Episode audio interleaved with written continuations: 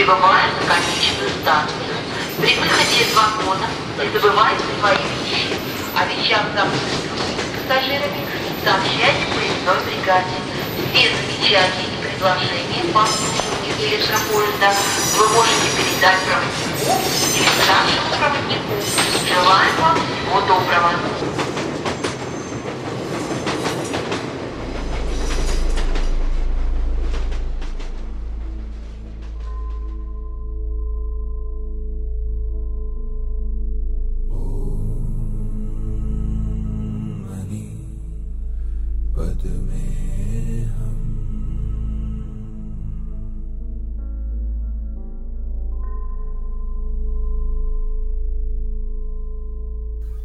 Здравствуйте, уважаемые слушатели! В эфире станция «Конечная», подкаст для смертных. Давно не выходило новых эпизодов, и на это было несколько причин. Но, во-первых, у меня не находилось времени для того, чтобы сесть и все-таки записать новый эпизод по теме смерть в буддизме. Сегодня мы об этом будем говорить с вами.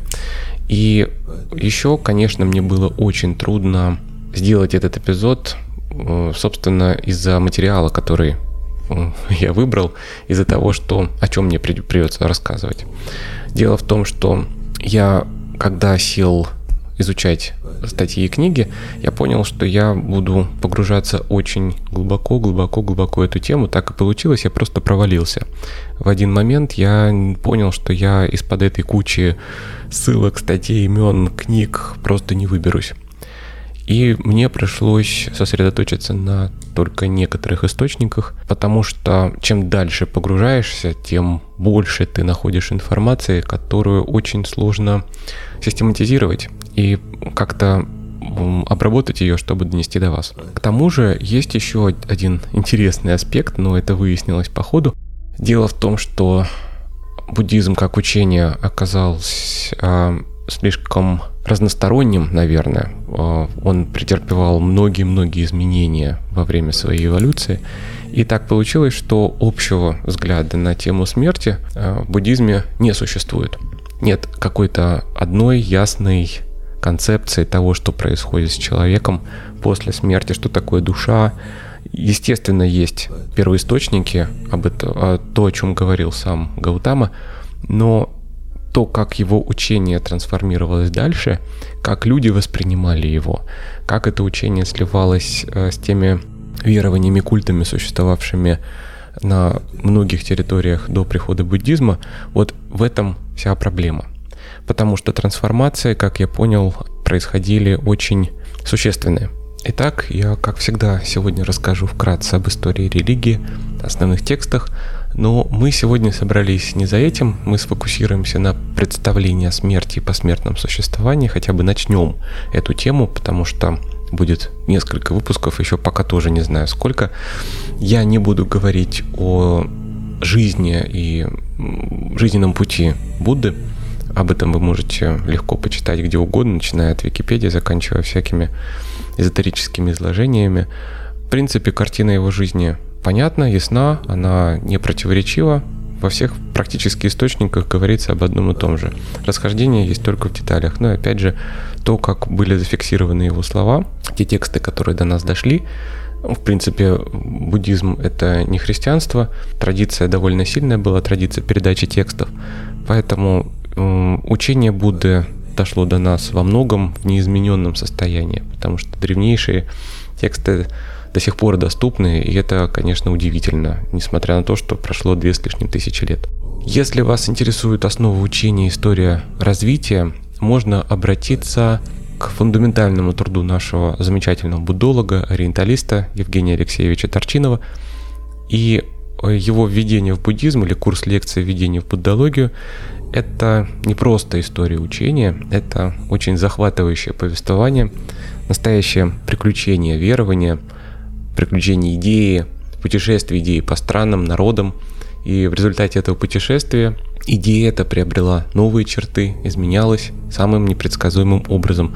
Так что эту книгу я рекомендую не только философам, там, людям, которые интересуются религией. Это очень хороший нонфикшн.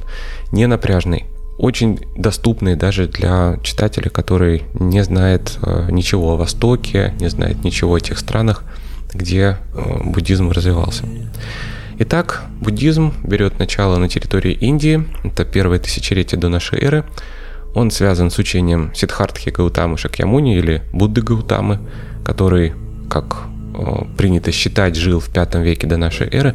Почему я говорю, как, как принято считать? Потому что у каждой религии есть, ну, у мировой религии есть свой источник, и таким источником буддизма является Будда Гутама. Он должен быть реальным для всех людей, которые исповедуют эту религию. Э, я не могу сказать вам, насколько исторически это реальная персона, но это абсолютно реальная персона для всех людей, которые верят. Итак, ему удалось достичь просветления в конце своей жизни, и перед тем, как покинуть сансару, колесо перерождений, он еще и передал опыт и знания своим ученикам. И это ценно, потому что до Будды было несколько других Буд, я об этом тоже расскажу. И так получилось, что только Гаутама открыл путь для всех остальных. В буддизме существует несколько направлений исторических. Самое древнее из них называется Тхировада или учение старейшин. Древнейшее направление, единственная старая школа, которая сохранилась до наших дней – и возникла она во втором-первом веке до нашей эры. Основной текст называется Типитака или Трипитака, э, в зависимости от того, на каком языке читается. Типитака – палийский язык, язык пали, Трипитака – санскрит. Также называется палийский канон, который с 5 по 1 века до нашей эры существовал только в устной традиции. Потом он был зафиксирован на языке пали, письменно на пальмовых листьях и в камне – и на протяжении четырех веков канон пополнялся, менялся его состав, и в полном виде корпус текстов теперь состоит из 38 томов по 400 страниц каждый. То есть здесь огромный просто объем информации заключен в этом учении. Второе э, направление буддизма называется Махаяна или Великая Колесница. Сейчас это наиболее популярная школа в мире, и появилась она в Индии в конце первого века до нашей эры – Существует много теорий по поводу истоков школы, и до сих пор, кстати, идут споры, как именно зародилась Махаяна. Основные тексты в Махаяне — это сутры, краткие высказывания, притчи, которые связаны с Буддой, его жизнью, его изречениями, с жизнью его учеников, кстати. И также наша уже знакомая тантра. Тантра тоже является основой учения Махаяны. Махаяна — это буддизм в самом широком смысле слова, потому что традиция включает в себя просто колоссальный объем текстов в разных странах, потому что тянь-буддизм, например, в Китае, это тоже Махаяна. А цель достижения просветления или бодхи в этой школе является спасение всех живых существ. В Махаяне огромный пантеон Будд, Бодхисаттв, которые всячески помогают людям обрести освобождение от в общем, покинуть колесо перерождения, и как в индуизме, где предсказано появление будущих воплощений богов, в буддизме есть представление о Буддах, которым суждено воплотиться в нашем мире. И освобождение человек может получить только в результате бесчисленных перерождений. В каждом перерождении он должен взращивать в себе внутреннего Будду, чтобы в конце этого духовного пути прийти к абсолютному пониманию реальности и покинуть колесо перерождений. Я обращу ваше внимание еще раз, что здесь цель любого человека – это спасение всех живых существ. Когда вы становитесь бодхисаттвой или Буддой, вы э, несете ответственность за все страдания и боль этого мира, всех людей. Вы должны показать им путь, чтобы они также смогли достичь просветления и покинуть сансару. Третье направление называется хинаяна или малая колесница, также известная как южный буддизм. Распространена на Шри-Ланке, в Лаосе, Камбодже, и буддистами здесь считаются в основном монахи, потому что мирянам вряд ли удастся достичь просветления в их обычной, обыденной жизни. И цель здесь, в отличие от Махаяны, только личное освобождение. Человек несет ответственность только за себя, он не э, сострадает всем остальным, и ему не нужно становиться бодхисаттвой, чтобы спасти всех остальных людей. Еще одно такое направление, довольно древнее, называется Ваджраяна, является тантрическим направлением буддизма, которое образовалось внутри Махаяны во второй половине первого тысячелетия уже нашей эры. И практика в системе Ваджраяны предполагает получение наставлений от достигшего просветления учителя. Главным средством достижения просветления в Ваджраяне считается мантра. Йогическая медитация, визуализация образов божеств, мудры, почитание гуру – все это ведет к тому, что человек может добиться освобождения в течение одной жизни. В отличие от школы Махаяны, когда вы уже знаете, нужно к этому идти очень-очень много перевоплощений. Ваджраяна распространена в Непале, Тибете, отчасти в Японии в некоторых школах.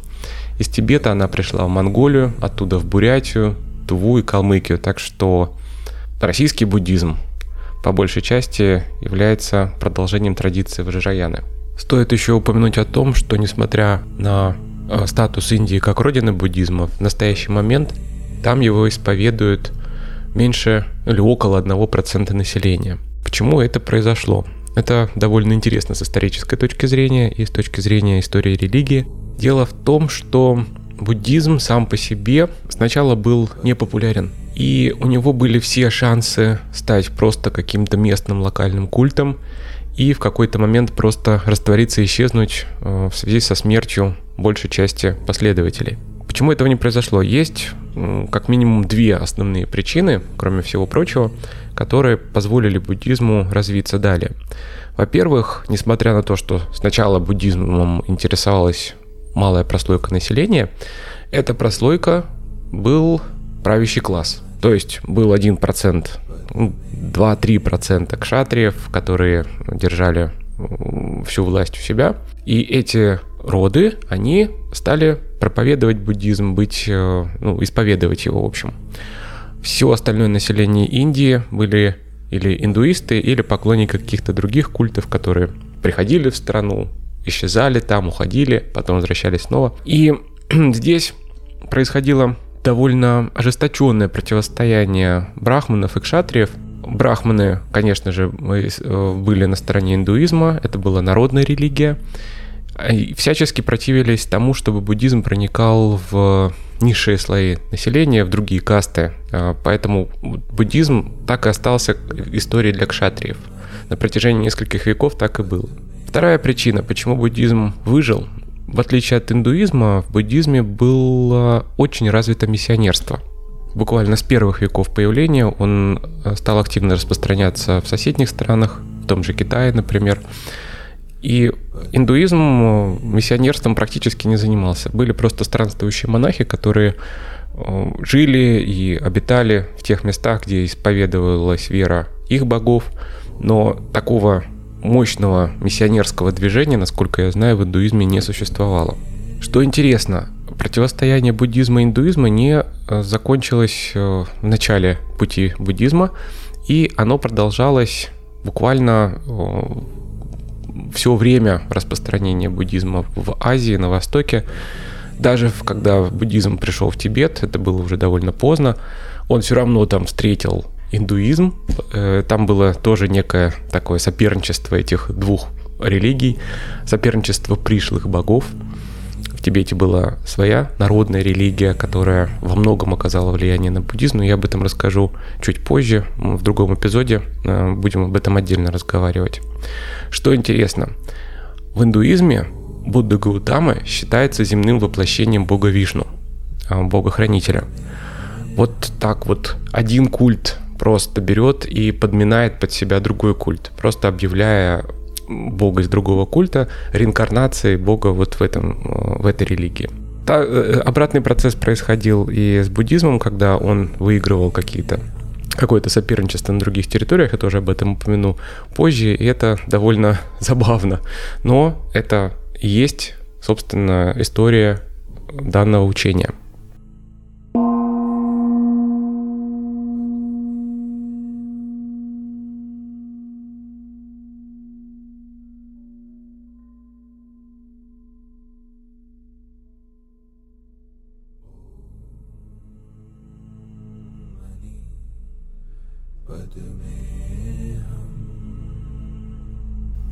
Теперь давайте пройдемся по основам учения. Я просто вынужден а, упомянуть об этом для того, чтобы нам можно было двигаться дальше и было понятно, о чем я буду рассказывать дальше. Итак, а, в основе буддизма лежит четыре, лежат четыре благородные истины. Первое – все существование есть дукха. Это слово с санскрита переводится по-разному. Это страдание, мучение, боль или неудовлетворенность. Будда в течение своей жизни пришел к выводу, что все наше существование – это борьба. И мы не можем найти бесконечного счастья или удовлетворения в том, что нас окружает. Эта проблема является неотъемлемой частью жизни человеческой. Второе. Причина духи – это страстные желания.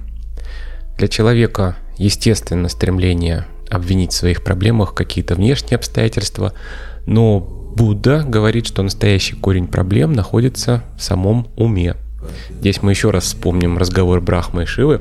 Будда говорит, что наша привычка цепляться за вещи или, напротив, отталкивать их, вступает в противоречие самой природой реальности. То есть человеческий ум категоризирует абсолютно непрерывный поток, непрерывный хаос, который существует вокруг нас. Он разделяет его на плохое и хорошее, приятное и неприятное. Третье. Прекращение дукхи наступает с прекращением страстных желаний. И так как конечная причина наших страданий мы сами, мы и являемся решением этой проблемы. Мы не можем изменить того, что с нами происходит, но мы можем изменить нашу реакцию на то, что происходит. И четвертое, существует путь, который ведет к освобождению от духи. И хотя Будда возлагает здесь ответственность на самого человека, он также дает способ, с помощью которого мы можем изменить себя. И этот метод известен как восьмеричный путь, Арья Аштаранга Марга, символ восьмеричного пути Дхарма Чакра. Вы ее можете увидеть на, на логотипе станция конечная. Что такое восьмеричный путь? Это такой нравственный кодекс буддиста, который изложен в самой первой проповеди Будды. Вы сейчас услышите много знакомых принципов, и знакомы они вам не потому, что вы хорошо знаете буддизм, а потому что вы знакомы с христианскими или исламскими заповедями. Итак, первое правило – это правильное воззрение, постижение четырех благих истин. Второе – правильное намерение, то есть развитие внутри себя – любви ко всем живым существам, которая называется метта. Третье – правильная речь. Не лгать, не злословить, не клеветать, не сплетничать. Четвертое – правильное поведение. Соблюдение пяти священных заповедей. Не убей, не укради, не прелюбодействуй, не лги и не употребляй спиртное. Пятое – правильный образ жизни. Не торгуй людьми и животными, не создавай и не продавай орудия убийства – не торгуй мясом, не производи и не торгуй одурманивающие вещества, не создавай богатство обманом. Это правило также подразумевает отказ от роскоши и излишеств, что делает легче отказ от стяжательства и зависти. Шестое – правильные усилия, то есть развитие в себе радости, умиротворения, способности осознания. Это созвучно христианскому принципу «уныние есть грех», то есть нужно в себе постоянно поддерживать благодушие, хорошее расположение духа. Седьмое. Правильное внимание или смрити. Это та самая пресловутая осознанность, о которой сейчас многие говорят, и которые учат уже за рамками религиозной доктрины, причем применяют ее везде, где только можно, от бизнес-тренингов до лечения депрессивных состояний. Это успокоение сознания, созерцание, то есть наблюдение за своими чувствами, переживаниями исключая негативные и закрепляя позитивные переживания. Это также сосредоточение на теле. Почему это важно? Потому что когда вы перестаете обращать внимание на то, что происходит внутри вашего организма, ну, во-первых, естественно, это из-за этого происходят многие болезни, потому что мы не вовремя считываем сигналы тела, что, что с нами не так. Когда нам становится сильно плохо, уже бывает поздно что-то делать. Поэтому, когда вы погружены в тело свое, во-первых, это исключает возможность саму постоянного плавающего ума, так скажем. когда вы не можете удержать поток мыслей, они на вас сыпятся, сыпятся, сыпятся, вы начинаете их перед, обдумывать, обдумывать, обдумывать. Ну, такое состояние, когда вы, например, не можете заснуть, потому что вы постоянно о чем-то думаете, и вы не можете остановить этот процесс. Так вот, возвращение в тело, сосредоточение на нем очень сильно помогает избавиться от такого тревожного симптома, который также угнетающе действует на психику и на ваше восприятие тоже. И последнее правило – это правильное сосредоточение. Дхьяна – глубокая медитация. Соблюдая без каких-то особых стараний все вышеперечисленное, вам даже не нужно прилагать какие-то огромные усилия для достижения просветления. Если вы соблюдаете эти правила, оно может наступить в одно мгновение, если ваш ум чист. Соблюдая принципы, вы уже свершились как человек. Вы уже совершенное существо – и достижение нирваны, просветления не вопрос вашего устремления или желания. Это происходит само собой –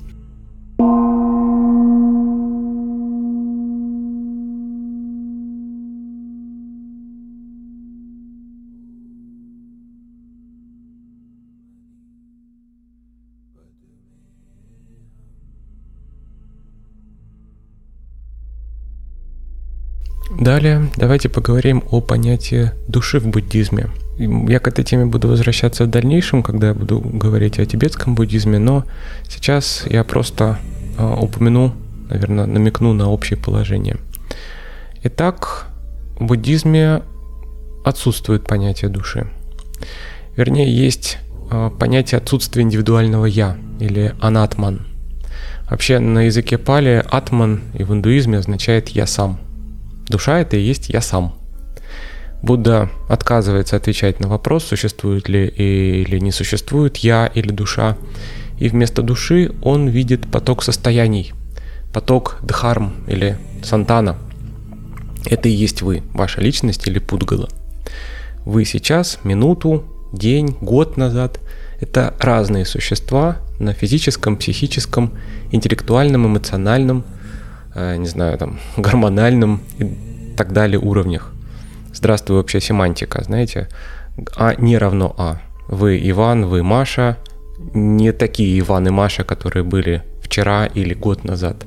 В книге Джатак есть повести о мудрости истины и мнимые. Это сказки, истории, притчи, рассказы о Будде.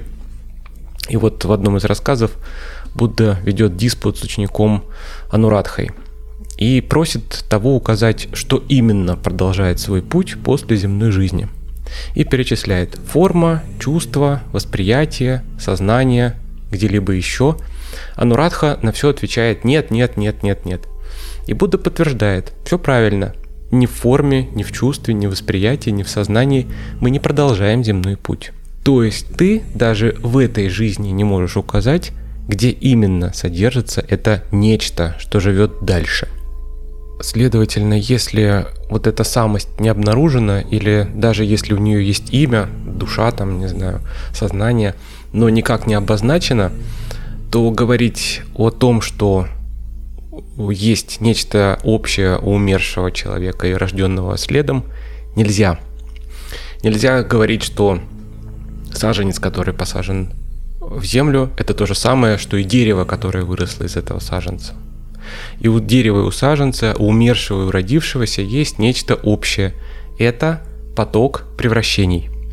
И вот тут начинается самое интересное, потому что если нет какой-то сущности, которая существует только от рождения до смерти и заканчивается, заканчивает свое существование в момент физического, физической смерти, если нет никакой сущности вечной, которая продолжает свое существование после смерти, там перетекает в другое воплощение, но причастна вот нам, тем, которые сейчас существуют, то получается, что и смерти нет. Нет ничего, что уничтожает эту вот самую сущность наш, нашу, то, что живет постоянно, неизменно внутри нас.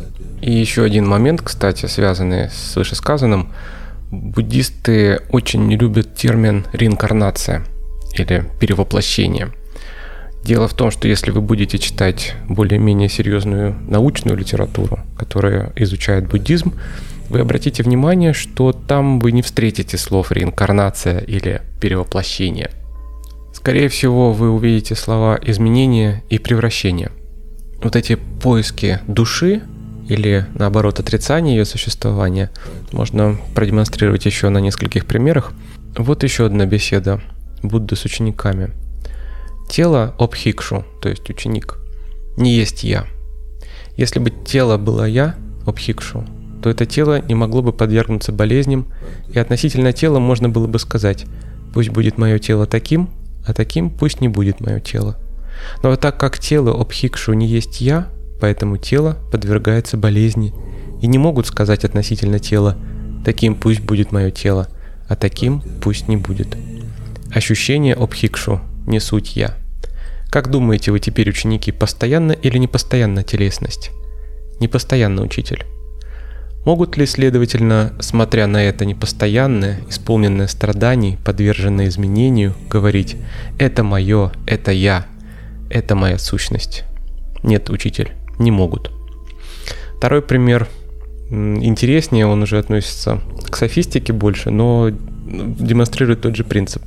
Когда греческий царь Минандр спросил буддийского монаха Нагасену, что такое «я», тот ответил так – я – это ничто, мнимое множество.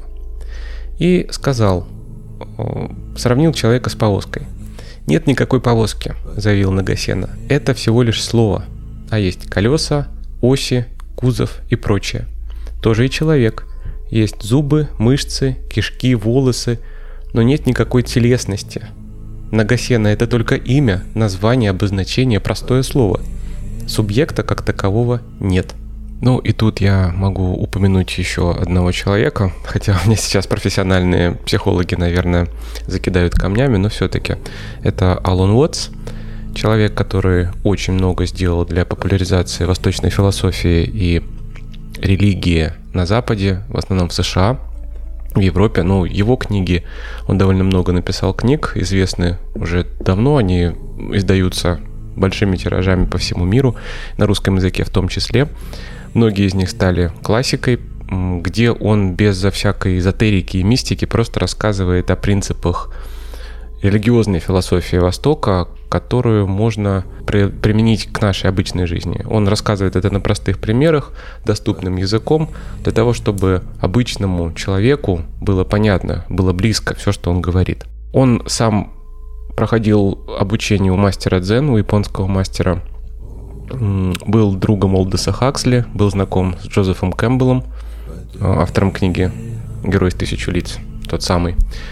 И даже успел встретиться с Юнгом в 50-х годах, когда он ездил в Европу.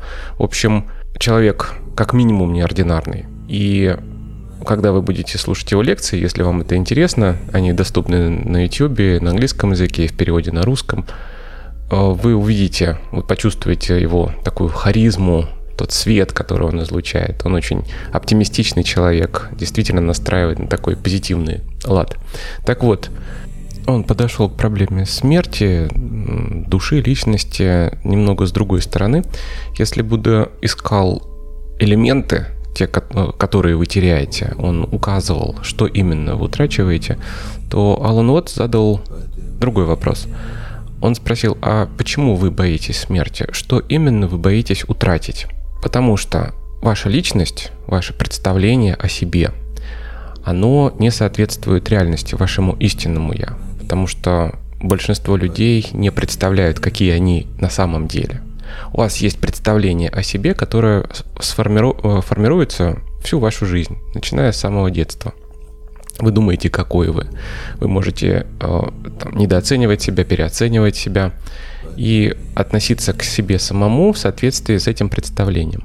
Более того, у окружающих людей тоже есть представление о вас свое, которое тоже не соответствует реальности, которое еще меньше совпадает с вашим истинным я. Но окружающие люди активно, охотно транслируют свое отношение, свою оценку вас – свое видение вас, делятся им, относятся к вам в соответствии со своим видением вас, со своей оценкой, которая не является не то, что объективной, она просто не имеет отношения к вам. И вы, в свою очередь, начинаете вести себя в соответствии с этой оценкой.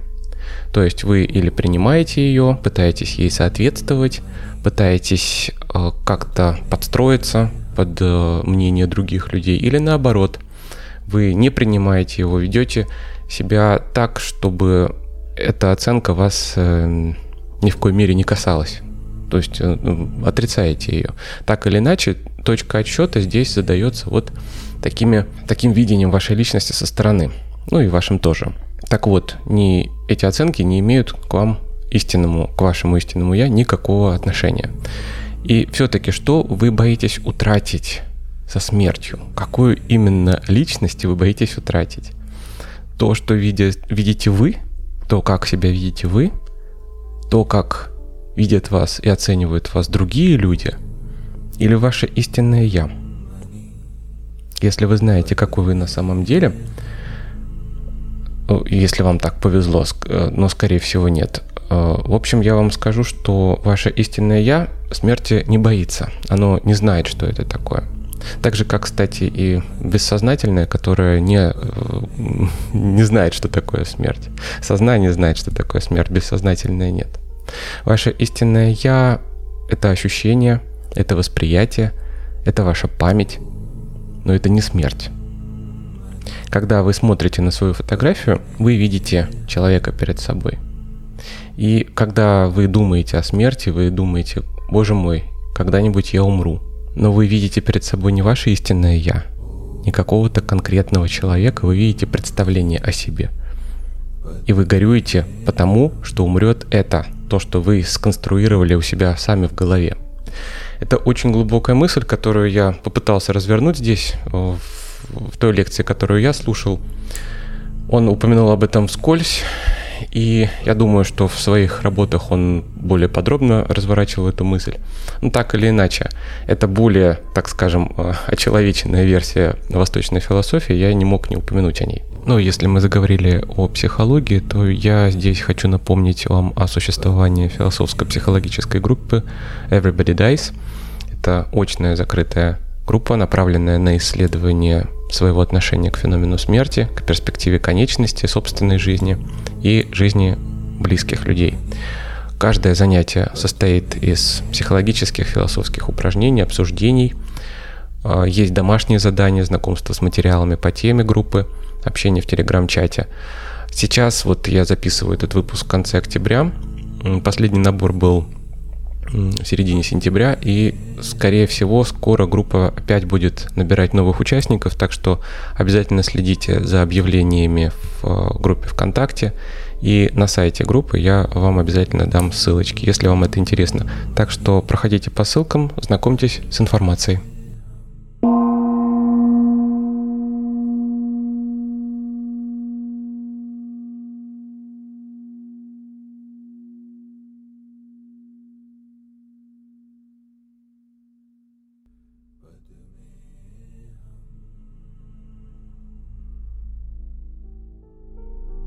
Ну, а теперь, как говорится, со всем этим мы попытаемся взлететь. Как я уже сказал, смерть в буддизме понимается неоднозначно, разные школы трактуют это явление по-разному и относятся по-разному, и также по-разному видят э, существование дальнейшего, дальнейшее после физической смерти. Обычно буддисты считают, что мы существуем более одного воплощения. Одно, два, несколько, сотни, тысячи воплощений, пока мы не покидаем колесо сансары. Но некоторые буддисты, особенно в 20, в 20 веке, в это не верили и сейчас не верят. Вот, например, э, цитата э, буддийского жреца Накацу Исао, который принадлежит к школе Шин. Это дзен-буддизм, Япония. Для меня жизнь только одна, и когда она закончится, это чистая земля. С концом этой жизни кончается пребывание в иллюзиях перевоплощение, какую-то реальную форму перерождения мы не верим. Согласно нашим писаниям, мы плывем в океане рождения и смертей с начала нашей эпохи. В народе кто-то, может быть, в перевоплощении верит, но это единицы. Если мы и заговариваем об этом, то лишь как о предрассудке. Уже в ранней буддийской традиции смерть понимается как то, что необходимо осмыслить, из чего можно чему-то научиться и от чего необходимо бежать. Вот что говорит Будда после того, как он достиг просветления. «Я прошел через сансару многих рождений, ища строителя дома, но не находя его. Рождение вновь и вновь горестно. О, строитель дома, тебя видно, ты уже не построишь снова дома. Все твои стропилы разрушены, конек на крыше уничтожен, разум на пути к развеществлению. Достиг уничтожения желаний. Почему Будда говорит о том, что рождение вновь и вновь горестно? Потому что это следует из э, причинно-следственного закона. Я о нем сейчас расскажу. Если вы рождаетесь, то вы страдаете, потому что о, существование — это боль и страдания. И ни один человек не хочет страдать постоянно. Поэтому, если вы опять воплощаетесь, вы опять принимаете какую-то форму в этом мире или в другом мире, в небесном или в аду, тоже об этом расскажу чуть позже, это будет следующий эпизод уже, то вы будете страдать, пока вы не покинете колесо сансары. Смерть в жизни буддиста играет очень важную роль. Во-первых, нам нужно понять, почему мы смертны. Речь не идет о том, откуда взялась смерть как таковая. В отличие от других религий, буддизм этим не интересуется. У них нет каких-то основополагающих космологических мифов, которые объясняют природу смерти. Почему так происходит? Потому что э, буддисты не верят в существование души, как я сказал, поэтому им и не важно, что с ней происходит после смерти.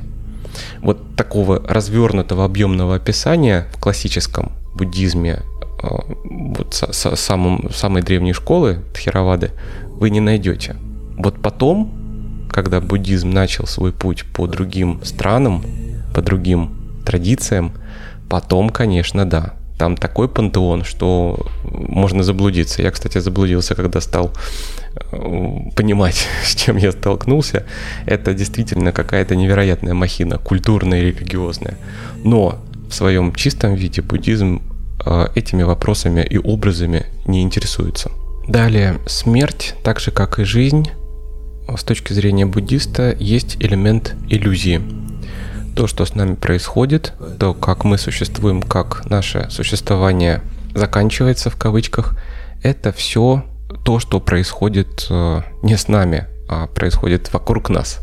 Потому что наш самый главный, наше внутреннее я, наш главный принцип сознания, ум, разум, как это пытались обозвать в разных переводах священных текстов англоязычные авторы в начале 20 века, в 19 веке, они не могли подобрать вообще, в принципе, аналога такому понятию, как вот поток, как мы сейчас это говорим, вот этот поток впечатлений, который переходит с одной формы в другую.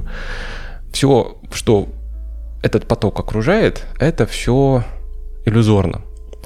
Так вот, э, когда вы понимаете природу смерти с точки зрения буддизма, вы понимаете, что смерть это тоже часть иллюзии.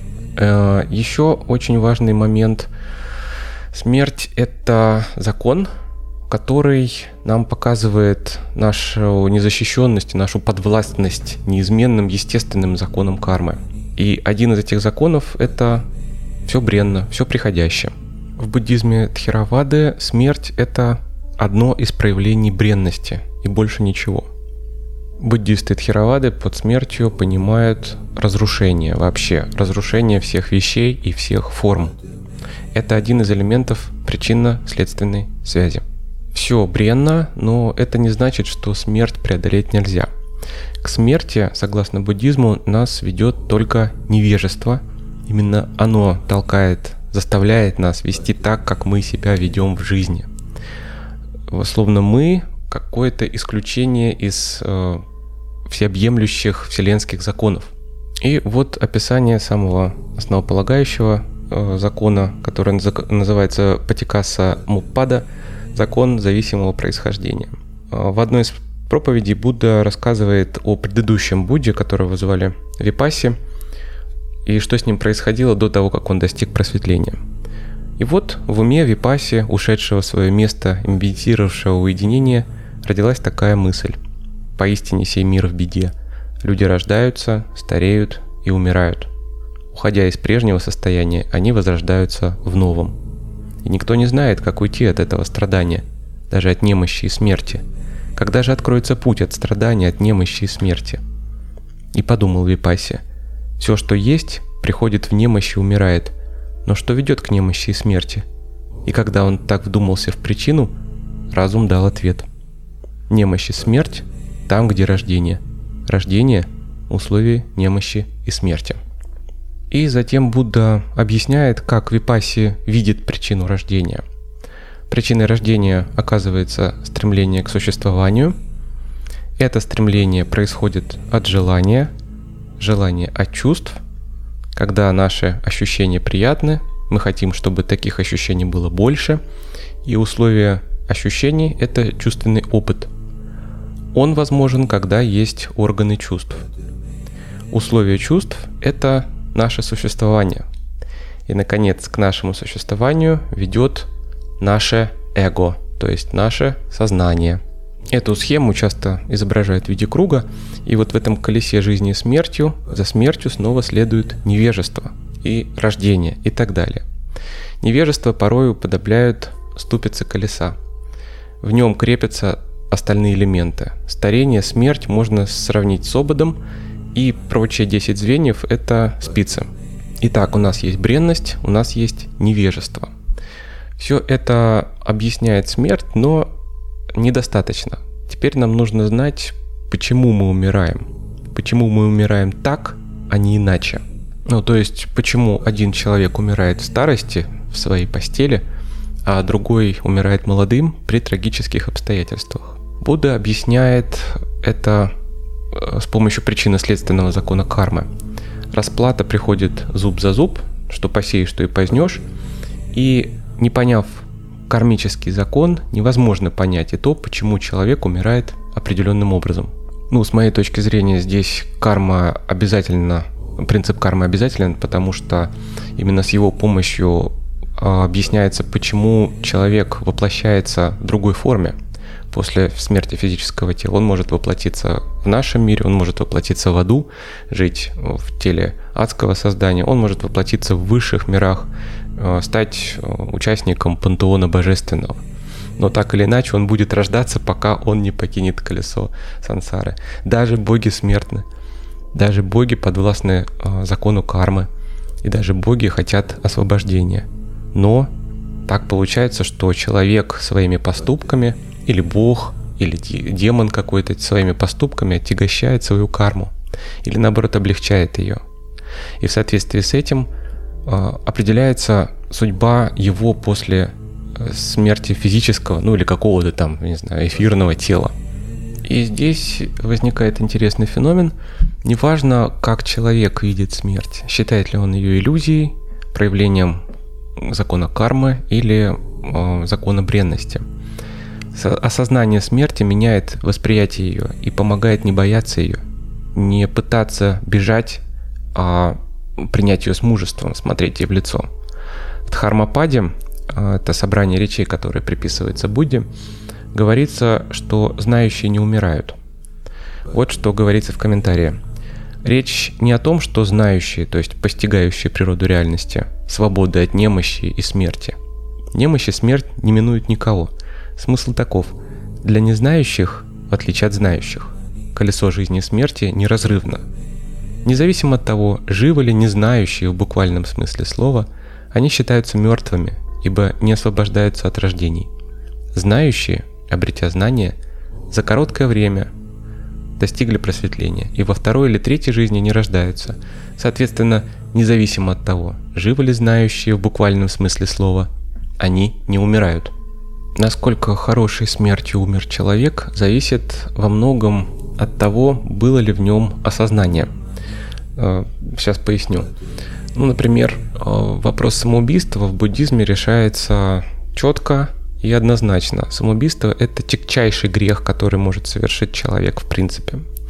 В каноне Тхеравады есть история о монахе по имени Чана, который страдал от какой-то тяжелой болезни и страдание было настолько нестерпимым, что он решил покончить с собой. Улучшения нет, все только делается хуже, больнее, сил больше нет терпеть и жизни не мила. Возьму нож и убью себя. Монахи пытались ему помешать и думали, ему просто не хватает еды, лечения, ухода. И видя тщетность своих уговоров, они стали расспрашивать его о природе вещей. Как знать, может его намерение вызвано неверными взглядами? Оказалось, он знает, что нет ни души, ни постоянного «я», которое могло бы уйти от теперешних страданий через самоубийство.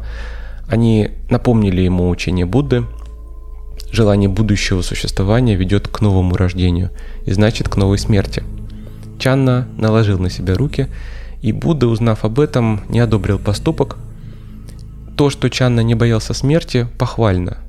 Но того, кто отказывается от своего тела, желая другого тела, я называю виновным. И таким образом, хорошей ли смертью умер человек, зависит не от ее внешних обстоятельств, а от состояния ума во время смерти.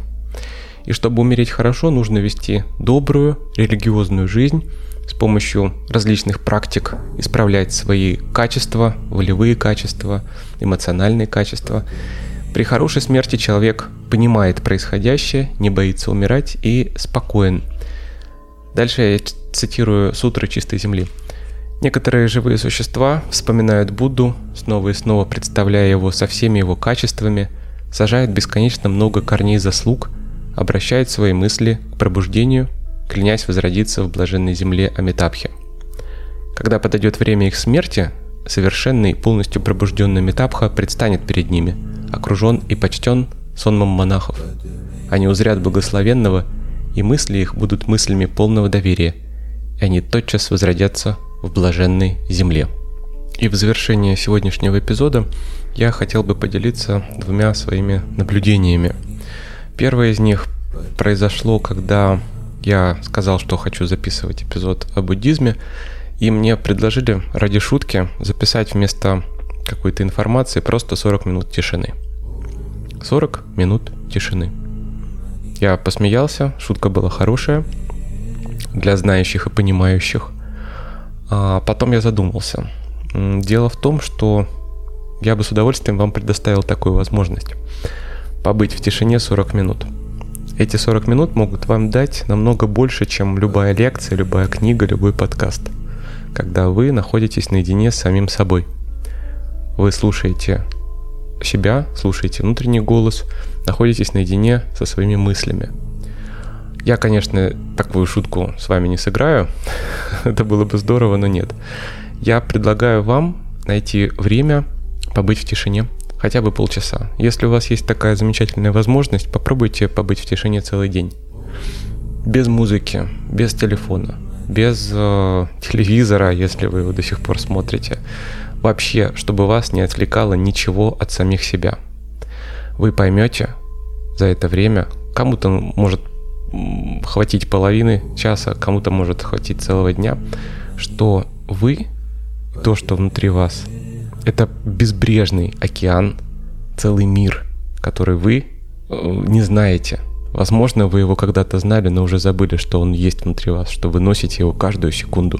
Что у вас внутри есть вообще? Попробуйте провести такой эксперимент, я уверяю вас, вы будете удивлены. И второе наблюдение пришло ко мне внезапно. Это просто наблюдение за самим собой.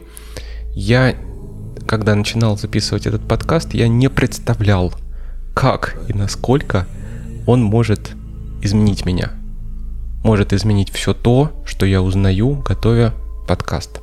Даже меня, человека, который был готов к разговорам на эту тему, обсуждать смерть с другими людьми, рассказывать о смерти другим людям, я не представлял, куда меня заведет эта тропинка.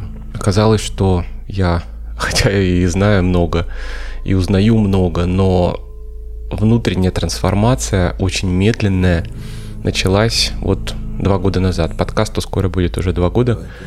И она продолжается до сих пор. Я не знаю, куда меня эта дорога приведет. Это путешествие очень увлекательное и захватывающее.